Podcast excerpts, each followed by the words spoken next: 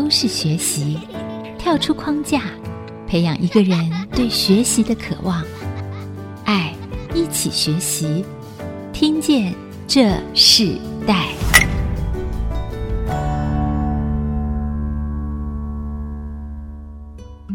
各位听众朋友，大家好，欢迎收听 IC 之音主客广播 FM 九七点五。你现在所收听的节目是《听见这世代》，我是主持人郭兰玉。今天在《听见这世代》的节目里头，我们跟大家分享的世代学习关键字，我们谈到是体力与意志力啊，呃，也谈到网球重炮新世代。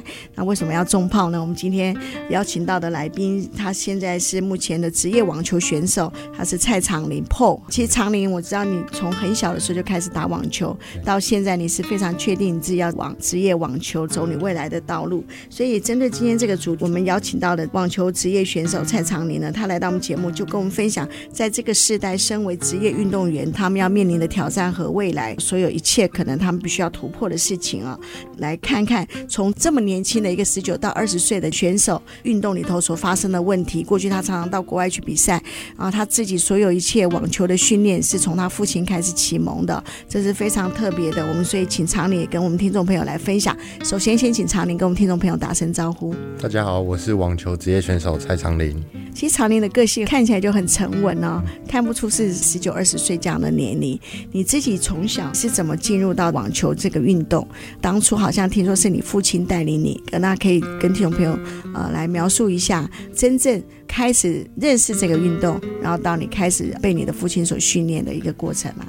因为一开始是爸爸平常运动就是热爱网球，他主要是训练我哥哥，我是在旁边捡球，而我哥哥他比较偏向喜欢篮球运动，所以我爸就改训练我，啊，我一路到大就蛮有兴趣的。嗯，父亲为什么那时候会想要训练你？听说父亲是个工程师，他自己他对网球这件事情好像是他生活的运动，但他也不是一个职业选手。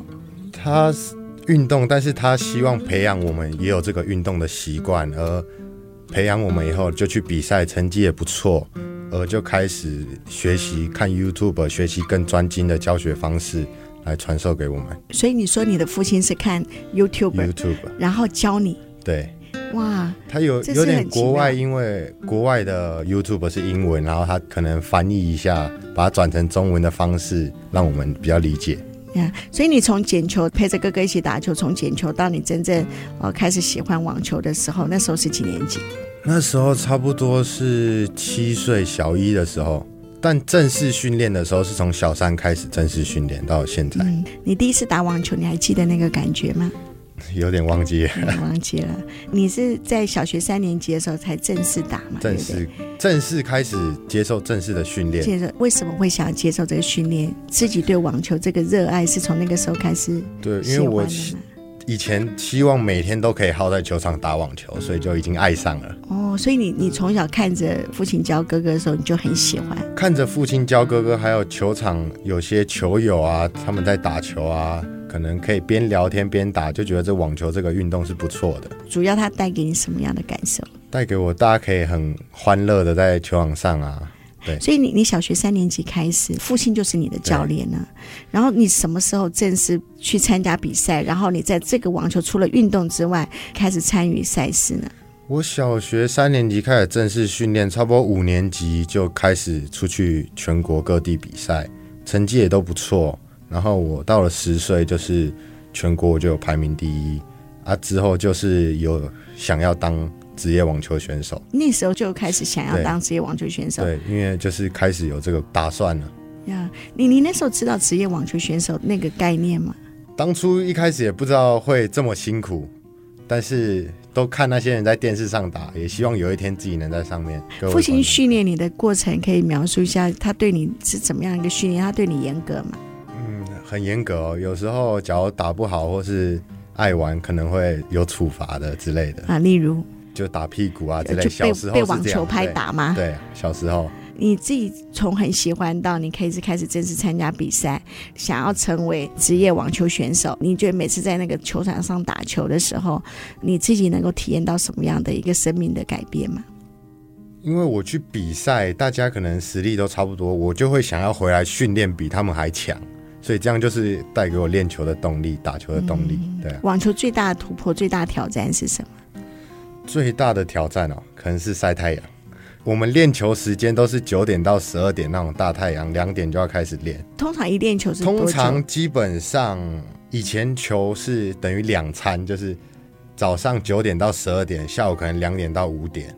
但是现在我把这个比例有点分配给一些去练体能了，因为小时候球技比较重要，所以就是偏向于球技。所以你几乎没有在读书啊，你几乎都在打球，嗯、对不对？没有在读书。因为你说九点到十二点，下午的两点到五点，回去也累了，所以就是没有什么在读书。可是那时候就是很想要打网球。对啊。那你父亲教你的过程里头，你们有没有什么冲突过？有啊，蛮多冲突。可以举一个例子。因为他教的有些我会不信任，我认为他不一定是对的、合理的，所以但是我也只能先去练，所以这样就中间会有摩擦。他认为他这样是对的，而、啊、我认为我这样是对的，但是我在打的，我就做我的，然后他就会生气，就会有些吵架。那后来发现，后来发现可能不一定呢，有可能有些方面他对，有些方面是我对，因为我是执行者，就是他讲的，因为他毕竟不是运动选手出身的，他看网络啊，我会觉得他讲的好像没有办法做到，但我会尽量去练。啊，有些真的是没有办法，但有些他说的对，做下去以后可能会提升一些。你的每场比赛他都会在旁边吗？以前都会，因为现在从我十五岁自己出国以后，他就不一定每一站都会跟。嗯，他跟着你，因为跟着是费用其实蛮大，多一个人。所以你出国比赛其实也是自己一个人，或是自己要找到机票、找到赞助这样子。我自己一个人，我从十五岁，有些都自己一个人去。啊，去那边可能会有台湾选手啊，大家会一起。嗯，照顾一下，互相照顾一下。对，父亲当初教你打网球，然后那时候他觉得这是一个很好的运动。到你真正要成为一个职业网球选手的时候，那时候他发现你自己想要把这个当做一个职业的事情的时候，他有没有什么样的一个不同的想法？他是非常希望你是走这条路呢，还是他其实就还是希望说你只是喜欢运动，然后到一个过程以后就跟他一样做工程师？没有，他到了之后就是很赞成我成为职业网球选手。到后面就是很支持，家人都很支持。嗯，我看到你在国内其实也参加很多的赛事。对啊，那当然有输有赢。那每次在输的时候，每次你没有办法在这个局赛里头赢的时候，他会带给你什么样的一个心情？然后你怎么回复呢？我父亲给我的观念是，只要我每一球认真打就好了，而输赢是其次，只要你努力。对啊，输赢其实不重要，打网球绝对有输有赢，但是他要看到你的态度是对的。网球最重要的态度是什么？态度就是认真，因为有些会哦，这个今天很强，我就随便打一打，我就赶快下来，反正我也打不赢，这心态就很不好。而他希望的心态是我今天对他很强，我就努力去拼拼看，输了没有关系，就是回来再继续练。嗯，网球的这个选手，你们在定位上有没有什么样的区分，或者说这个网球它的规格通常是怎么来设定的？比赛我们国内有分十岁以下、十二岁以下。十四岁以下、十六岁以下、十八岁以下、十八岁以上就是全国排名赛，就是没有分年龄的。国外有个 ITF 是职业青少年的，就是我们比赛的单位。然后他就是十八岁以下，就是全部都青少年；十八岁以上就职业，他分的没有这么细。嗯，所以你在国内和国外打，应该感受都不一样嘛？啊，环境也不一样。对啊，环境不一样。看国家哎，有台湾的环境场地还可以，有些国外的很差，那个球场的线都是画歪的啊，那我们也没有办法。哇，还有所以反而国国外有些场地并不是这么好。国外有些场地很差，我去斯里兰卡，那个早上六点人家去画线，然后画歪的，我们也没有办法。可是还是照打，对，对不对？没有办法，因为比赛、嗯、主办单位就叫你下去打。比赛前你会很紧张吗？其实还好哎。还好，你每次比赛对你来讲都是一个享受。对。都是一个想法。好，那我们先休息一下，我们在下一段部分，我们再继续邀请职业网球选手蔡长林 po 来跟我们分享他自己在这个职业网球运动员的一个过程。那其实听到他说，父亲其实原本不是职业的选手，是一个工程师，到他开始教他的哥哥，啊，结果反而是弟弟在旁边捡球的人，啊，进入到这个网球生涯，这个人生是非常奇妙的。那他也在这个过程中参加不同的大小赛事。我们知道，身为一个职业运动员并不容易哦。看看，等会在下一段部分，我们要请常宁跟我们分享他在这个网球运动路上里头，他的信心是什么？真是要成为职业运动员，其实他未来有一个更大的挑战。等会我们一起来分享，我们稍后回来。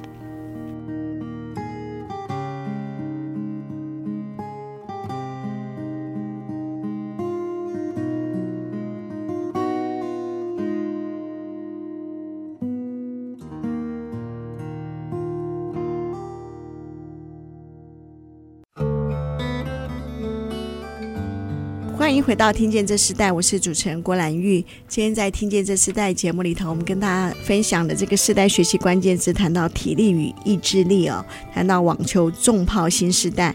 特别邀请到来宾是目前在职业网球选手蔡长林 p 哦。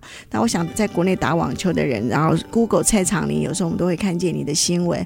其实他们称呼你为重炮型选手，原因是什么？你一上场就非常的激动嘛？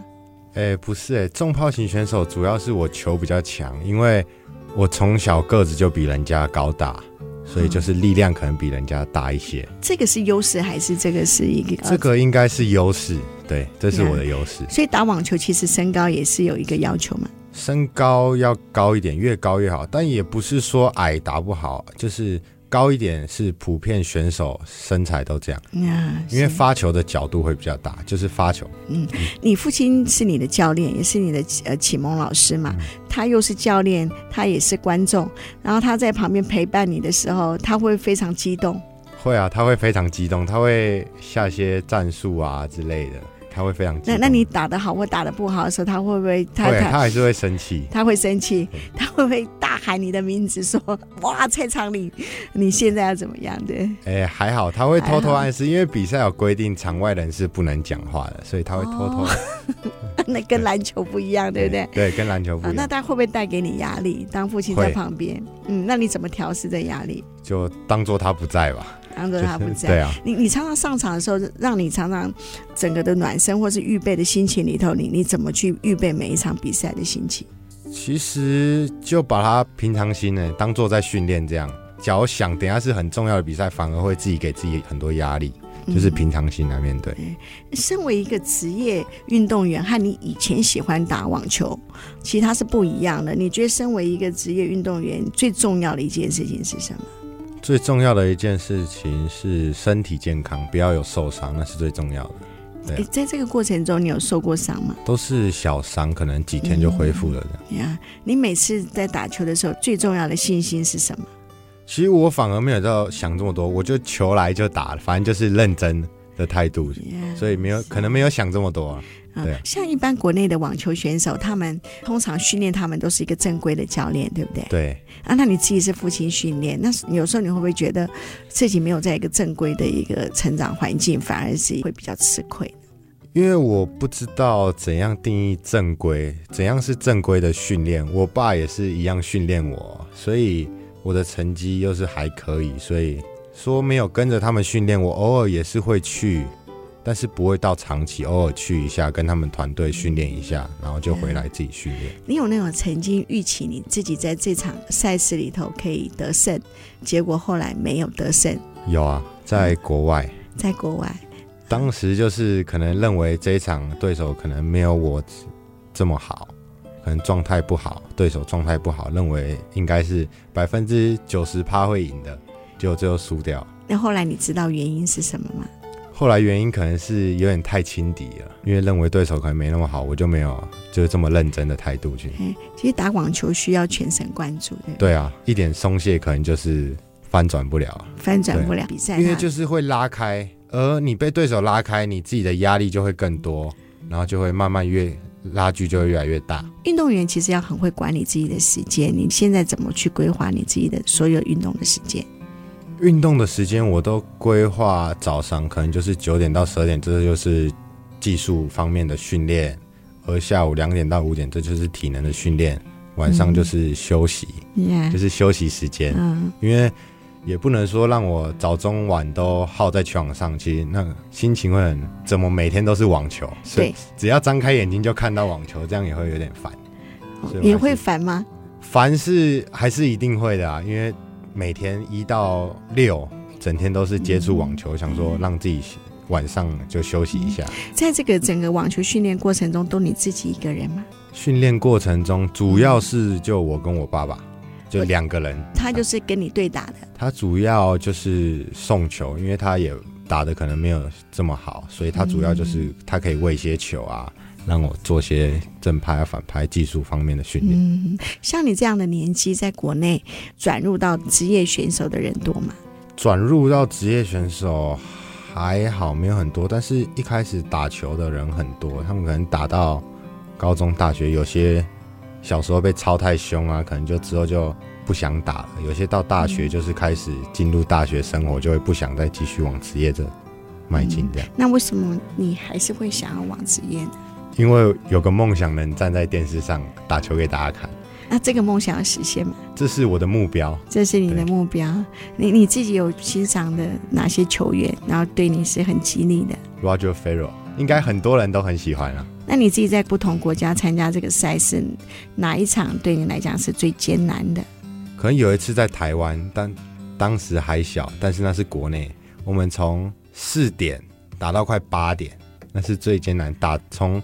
大太阳打到开灯，那是我永远打过最累最长的比赛。呀、yeah，当时你那时候有想要放弃吗？当时对手是一个学校球队的球员，而我是跟我爸，我没有加油团，对手加油团是一群，反而这有激励到我，就一定要打赢。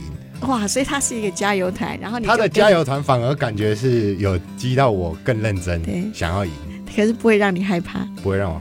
我从小比赛其实就不会害怕，这很特别的哈，就不会受到观众的影响。对啊，不会，反而对手观众越多，我会越兴奋。对啊，难怪你会想要在电视上可以看到自己真正的一个整个赛事过程哦。其实你要进入到职业网球，需要企业的支持。对啊，对不对？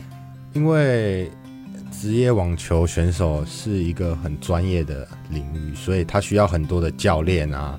到最后会分很细，体能就是体能，营养师就是营养师，技术教练就是技术教练，可能技术教练还有好几个人，所以只要一次出去的团队啊，可能我一次出去五六个，就要花五六个的经费，所以看有多少经费，所以才会请多少教练。嗯，那如果你都没有的时候，你认为这样子还可以给你信心吗？还是会，但是就是希望能有更专业，就是。的教练，嗯，但是那又是一笔很大的费用。教练每一周的薪水啊，一个月的薪水，嗯，有些请教练来要包他吃，嗯、包他住之类的。但你仍然想要往这条路走，还是仍然想往，还是一样继续努力，就是看现有的资源能有多少，就我尽量去使用。嗯、通常在台湾的这个球员里头，找企业资助的多吗？比较少，比较少。有有些都是私人企业，嗯、可能关系比较好，会。有些老板啊会给一些钱。对。现在你你自己有在一些运动中心跟他们合作吗？运动中心跟他们合作，他们就只是开放场地给我使用而已。所以其实场地给我使用，场地费其实可能经费没有这么大，最大的经费还是要请教练。我还是希望请，就是可能国外的教练啊，或是我去国外练，这当然是最好的啊。是，可是因为今年在疫情的关系啊，对你们的整个这样的选手会不会改变一些你们原来的目标？今年所有的选手大家都大乱，规划好的行程，我今年本来要开始已经要开始打职业赛了，然后现在因为疫情就不能出去，所以就只能先停留在台湾做训练。他目前现在暂定是八月中以后才会有比赛。但还要看疫情状况，嗯，所以其实对很多运动选手来讲，今年其实是一个非常大的影响哦。那尤其是像长林，你自己要面临到正式要走入职业运动员的这样子的一个生涯的时候，反而遇到一个这样的事情。我们在下一段部分，我们也继续请长林跟我们分享，这会影响你对你未来你整个生涯的思考，会不会让你有一个转变？甚至说，如果你不打网球的时候，你会想要做什么？我们等稍后回来继续分享。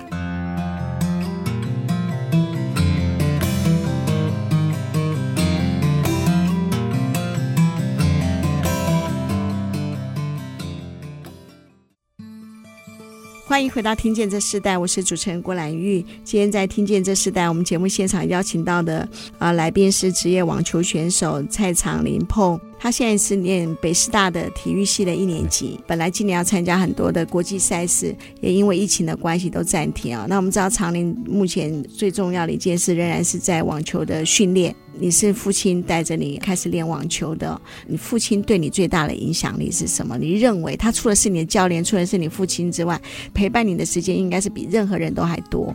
那那你觉得父亲对你最大影响力是什么？对，最大的影响力还是支持。家人的支持其实是最重要的。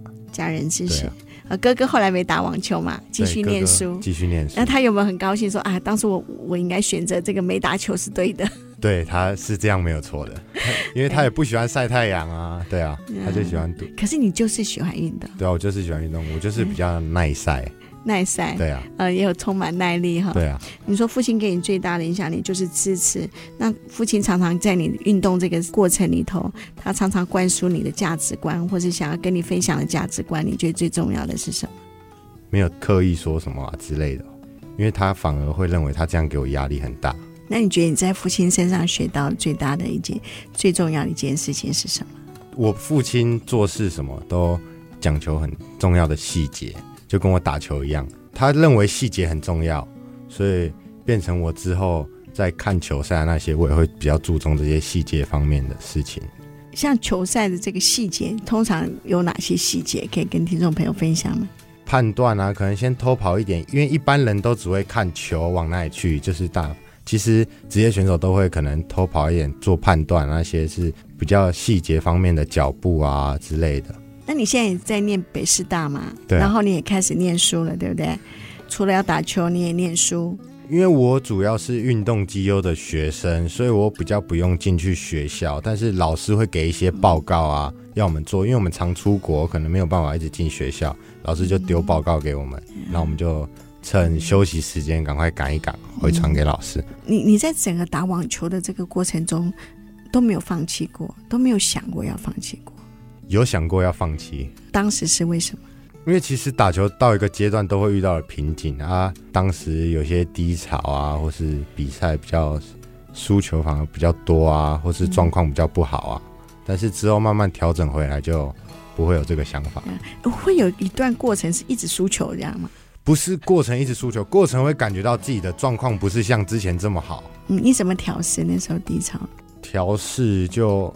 我一样维持训练，低潮可能状况他就自己会慢慢回来了。你觉得身为一个运动员，带给你生命最大的成长是什么？独立吧，应该是独立啊。从因为我从十，身为一个运动员，十五岁就要自己开始出国，从十六岁机票那些就开始自己看，自己去订。对啊，嗯，饭店要，比如要出国比赛，饭店自己找，安排车子。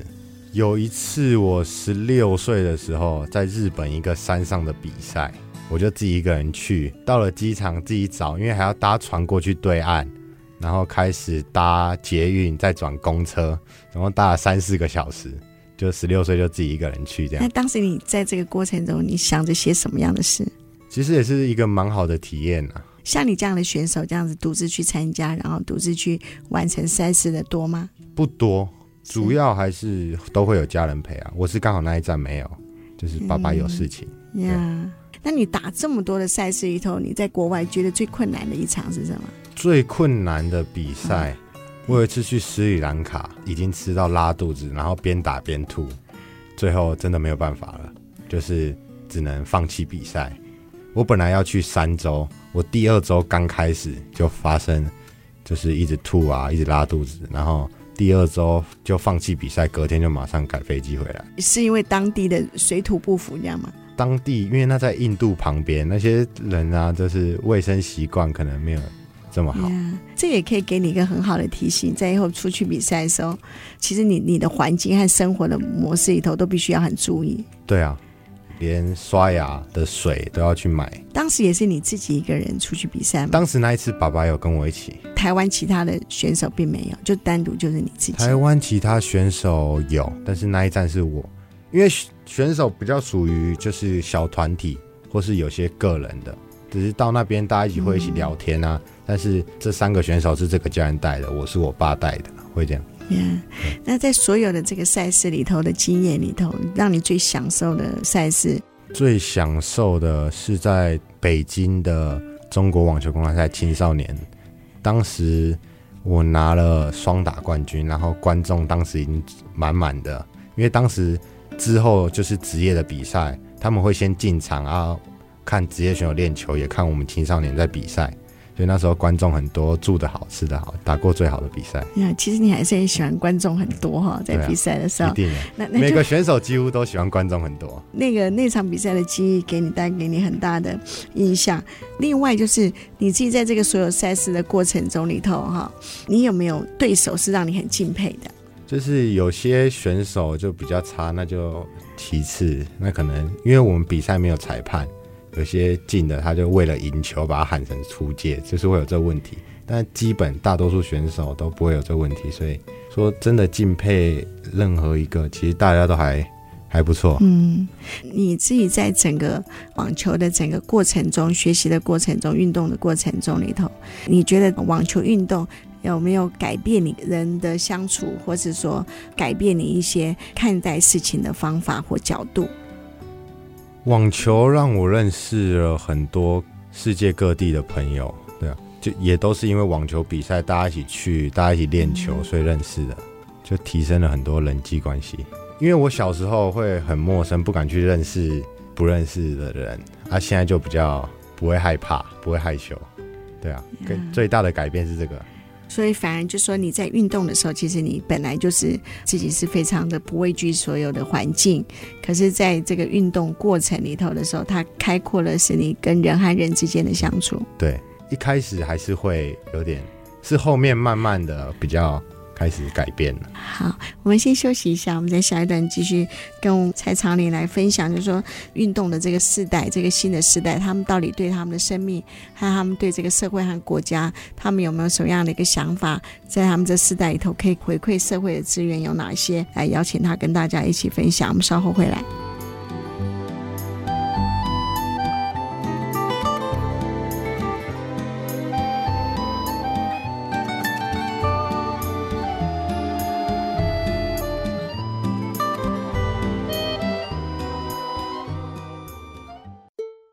欢迎回到《听见这世代》，我是主持人郭兰玉。今天在《听见这世代》节目里，我们邀请到来宾是职业网球选手蔡长林哦。透过蔡长林的分享，他告诉我们，从早上九点钟就要开始练习，中间可能休息一段时间，到下午继续练到五点。其实跟我们一般念书时间是一样长哦。一样长是没有错，但是多了一个太阳。多了一个太阳，打网球的运动通常在大太阳底下，对不对？几乎都在大太阳底下，多热都要出去。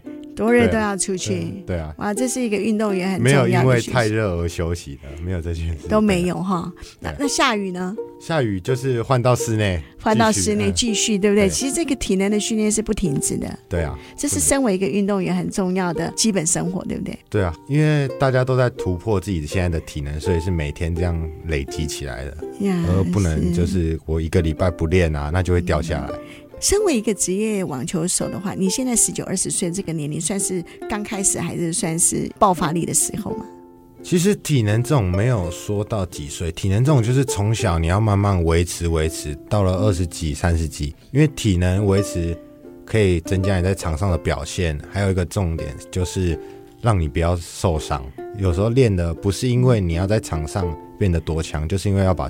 其实是要把身体顾好。是你在这样子一个过程中里头，如果你手上有什么样资源，你你会最想运用这个资源来回馈给社会。手上的资源就是我所学会的各项技术，我希望继续传承给小朋友啊，或是想学网球的啊，这样传承下去。听说你现在也在做教导的工作吗？最小的年龄是？最小的年龄四岁。四岁，对，四岁就可以打网球了。四岁就可以培养一些兴趣啊，做些脚步啊。嗯、说真的，要打打很好。嗯、那你觉得你是一个严格的老师吗？应该算是哦，应该算是。对，你是自己自己这样成长的，对，不对？父亲对你也是非常要求严格。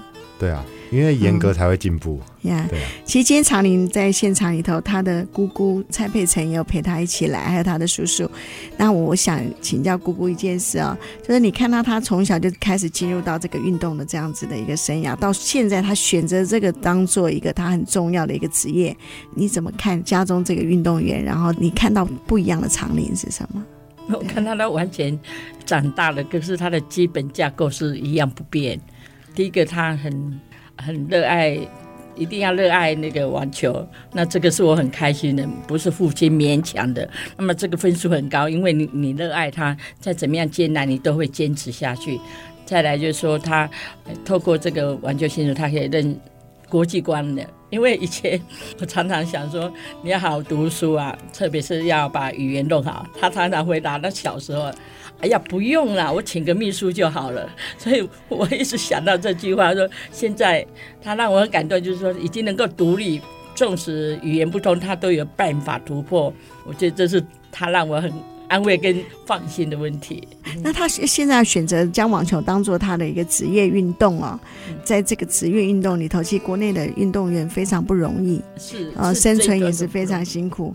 那你怎么看待他？我觉得虽然在国内很不容易，但是他仍然是很需要推动，因为我们我觉得，特别是台湾这个时候，特别是全球的疫情，那又不能出国，我觉得运动可以疏解压力呀，然后又可以有时候。常常闷在室内也很闷，出去运动，不管我们有重点，我很高兴，就是长林他不是着着重在输跟赢，着重在健康啊。不管怎么样的环境，我觉得身体的健康非常的重要。最基本，他有一个健康，然后影响别人的更健康，我觉得这是很重要的事情。所以其实你是支持他继续往这个这条路线，因为他喜欢。呀，对，所以其实家里的长辈都很支持你。是啊，是啊，对，都很支持。在这个过程中里头，那你最希望你现在让我们在空中跟听众朋友分享的时候，你最希望现在最需要的资源是什么？现在最需要的资源应该是企业的赞助，让我有比较好的团队一起跟着我出去比赛。嗯，通常要赞助一个职业运动选手网球的一年的经费大概要多少？一年的经费差不多可能要两三百万，要两三百万。因为有更多的经费，你你的团队会更好啊。只要经费没有这么多，你可能就教练要请少一点啊。主要花费最多的是教练费跟出国的机票啊、住宿、食宿。所以就说，其实企业资助一个运动员也不容易哦。那当然，运动员能够在企业的支持下里头展现他们继续的这个生涯的发展，其实也是一个很大的挑战。然后，所以我自己看到整个一个运动的环境里头，很多人想要改变台湾的整个运动环境，想要改变这样子，让这个整个行销还有这个运动选手的培育的计划，其实是可以往一个更健康的发展。但这都是必须在你们这个时代，很多人更要努力的事情。常宁可不可以在最后的时间里头跟我们分享？你自己怎么看？在学校就想进入运动的学生们，比你更小的，可以给他们一些鼓励的话吗？热爱运动的，我觉得只要努力去做，不要怕失败或什么，先不用想那么多，你只要努力往你要的目标去前进，这样就是对的。那整个过程里带给你最美好的这个经历是什么？其实可以到世界各国比赛，这就是一个很美好的经历。跟别人不一样啊，因为我本身自己喜欢这样，我不喜欢坐在教室啊听课啊，我比较喜欢到处去比赛啊。虽然比较累，没有错，我有时候自己一个人要背很重的行李那些，但是我这是我热爱的，这是我想要的。热爱的哦，这很特别。对啊。那你自己有没有想要对训练你的父亲，一路训练父亲说些话呢？当然非常感谢我的父亲，这样一路不止父亲啊，家人，家人，只是父亲是我的教练，我也非常感谢他。是一定的，嗯、是父亲那种已经不用用言语来表达那种感谢了，对啊，那就是一辈子的，啊、一辈子的哈。那、啊、这是你的启蒙教练，这非常特别。即使以后你有很多的教练，这仍然父亲是你第一位教练，对不对？对啊，父亲当教练也有蛮多的例子啊，但是，对啊，其实不管吵再凶啊，就是怎样闹闹啊，但是其实心里还是都是他就是我父亲。对啊，对我们最近都是一个家人。是我们最近访问好多的这个运动员，他们自己带着他们的孩子一起进入到这个运动。而你父亲是一个工程师，但是我们就看到那个父亲对孩子的期待，啊是永远不改变的。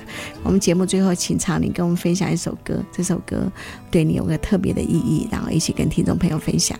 我分享的是我的未来不是梦，我的未来不是梦，因为我的未来，我的目标就是一个在电视上四大满贯赛前十的职业选手，这个就不是一场梦，这就是我努力的目标，所以我会听这首歌来激励自己。那我们就在这首歌曲中，我们跟我们今天来宾蔡长林来一起跟听众朋友说再见。我们也祝福蔡长林在这个这么年轻十九二十岁的这个年龄里头，进入到一个正式。他其实十七岁他就进入到这个职业网球选手的这个过程，但是这段时间对他是非常重要的，也期待他可以真正完成他自己梦想的目标。听见这世代，我们下次再见，拜拜，拜拜。听见这世代，建立爱的连结。中华民国资源媒和互联协会邀请您一起启动公益资源，实现分享与给予的良善社会。你是不是像我在太阳下低头，流着汗水默默辛苦的工作？你是不是像我，就算受